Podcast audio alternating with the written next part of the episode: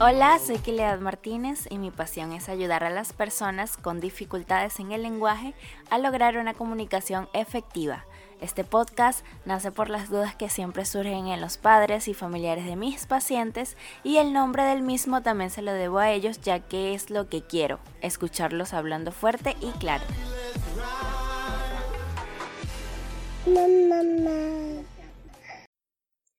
Los bebés prefieren todo aquello que tiene que ver con el contacto humano, las caras más que los dibujos, la voz humana frente a la música, el olor a la leche materna sobre cualquier perfume.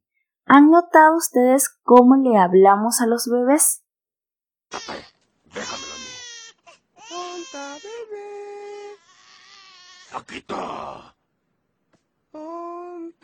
bebé. Está.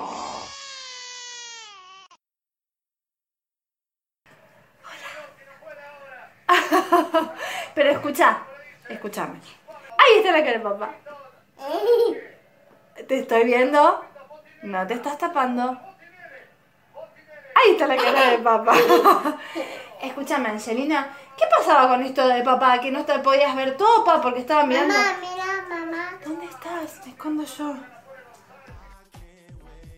Hola, Kiliat. Qué graciosa la forma en que les hablamos a los bebés. Es una combinación de tierno e infantil. Me pareció reconocer a los chicos de la era del hielo. Pero siempre me he preguntado si esto realmente ayuda en algo. Aunque no lo parezca, sí.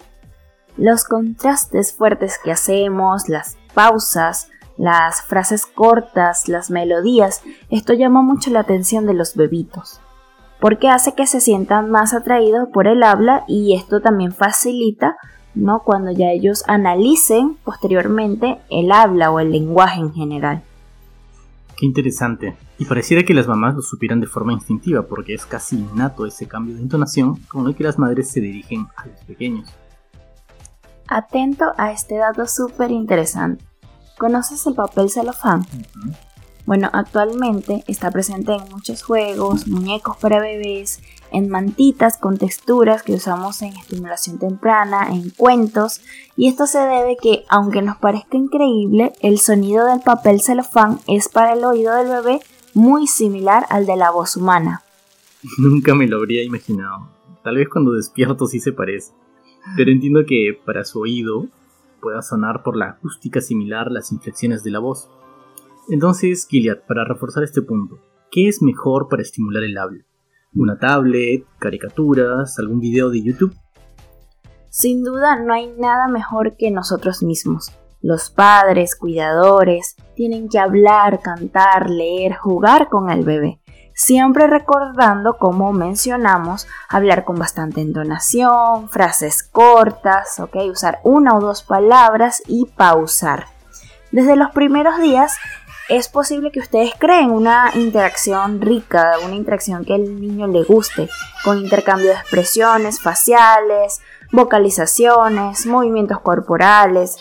Por ejemplo, el bebé responde al sonreír, al mirar, al escuchar, al emitir ruidos que parecen gorgojeos, también provocan en nosotros otras risas, que les hablemos, que les acariciemos o que nos acerquemos simplemente. Al inicio, el principal mecanismo de comunicación de ese bebé es la emoción.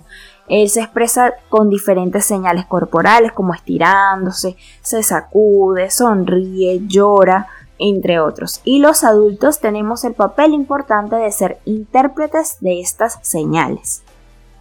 He visto crecer a mis sobrinos y siempre recuerdo cómo cuando eran bebés les hemos hablado mucho.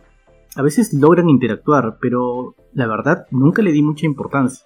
No les veía tanto la utilidad que mencionas. Sí, te entiendo. Pero estas pequeñas conversaciones durante, por ejemplo, el cambio de pañal, al recogerlos de la cuna, al alzarlos, en la comida, en el baño, jugando, estos son momentos privilegiados que favorecen no solo los vínculos afectivos, sino cualquier aprendizaje posterior, incluido el aprendizaje del habla. Mira que luego empiezan a aparecer las primeras vocalizaciones, pequeños ruidos primitivos. Esto requiere una articulación muy básica. Entonces es una base para ello. Al principio estos sonidos no son muy automáticos, unas veces parece que se está riendo, otras parece como si se estuviese ahogando, no son realmente controlados, pero poco a poco ellos entienden que pueden jugar con su boca, que pueden experimentar con distintos sonidos, a veces como gritos, otras veces hacen como un motor con la boca o simplemente la abren, la cierran.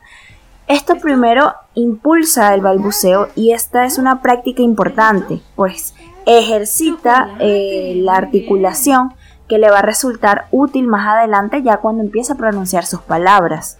Muy bien. Yo recuerdo haber visto un video de un niño que conversa con su mamá, ¿no? Ella le da a probar un dulce por primera vez y le pregunta si le gusta, ¿no? Y le dice, ¿te gusta? Y el bebé pareciera que le dice balbuciendo que sí. Y el diálogo se mantiene durante un buen rato. Sí, el balbuceo es una práctica social muy importante.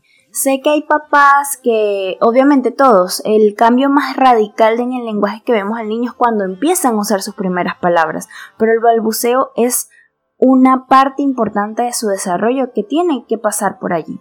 Los bebés tienen la capacidad de interactuar con los adultos y esta es la manera en que ellos lo hacen. En estos momentos ellos aprenden a turnarse, van entendiendo que hay un momento para el adulto y uno para ellos. Recordando un episodio anterior, cuando el niño sabe que hay una pausa y no estamos todo el tiempo hablando, él entiende, ah, me toca a mí, o sea, ahora me toca a mí hablar. Luego también pasan a un mayor control de los sonidos, que son justo los más fáciles de articular y los más frecuentes en el habla, ok, en este caso en, en la lengua española. Eh, contestar a esta forma de hablar, aunque no sepamos exactamente qué quieren decir, es un impulso para que los sonidos vayan cobrando significado y los pequeños continúen introduciéndose en el mundo de la conversación y de los turnos. Eh, justamente aprendiendo otros idiomas, yo también he descubierto que en casi todas las palabras para decir papá o mamá son muy parecidos, con muy pocas excepciones. ¿Tiene que ver con esto? Así es. Esos son los fonemas más sencillos de articular que mencionamos anteriormente porque son bilabiales, usamos nada más los labios como ma o. Más adelante las cadenas de sonido se van haciendo más complejas cuando usan la lengua como en N, T, D y ya un poco más complejas cuando están en 5 años más o menos que empiezan a usar la vibración como en R, R o trabadas.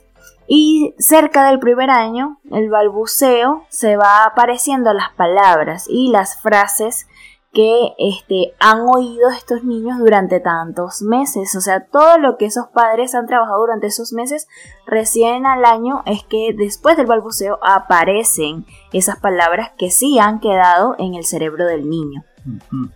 Dime, entonces es bueno que nuestra vocalización y conversación con ellos no sea muy distorsionada. Esta información, crucial y muchos otros consejos más los encontrarán en el libro en el que se basa este episodio, Cómo empieza el lenguaje. Descubrir, explorar y promover la comunicación temprana, de Beatriz Ituero y Marta Kastner. Les dejaremos el link en nuestro Instagram en la descripción del episodio. Finalmente, Kiliat, para concluir, ¿algún mensaje para los padres en esta etapa crítica en que el balbuceo pasa a convertirse en pronunciación? Así es. Padres, es importante saber que el balbuceo no desaparece inmediatamente. Es normal que convivan con las primeras palabras, no hay que desesperarnos. Puede ser frustrante intentar adivinar qué es lo que el niño quiere, pues las primeras palabras son difíciles de diferenciar a un balbuceo cualquiera, pero hay que tener paciencia. Eso sí, si estas cadenas de palabras o el balbuceo no aparece antes del año, debemos estar atentos y consultar a un especialista en terapia de lenguaje. Tampoco hay que alarmarse porque mediante consultas, sobre todo en edad temprana, podemos ayudar a su pequeño a progresar en su comunicación y esto le servirá para toda la vida. Esto ha sido todo en este episodio número 7. En otro próximo veremos las importancias de los gestos en la comunicación de los niños pequeños. No dejen de enviarnos consultas y dudas en el Instagram, te quiero fuerte y claro, o a mi correo tlquileatmartinez.gmail.com. Será un placer solucionar sus preguntas y no olviden que los, queremos fuerte y claro.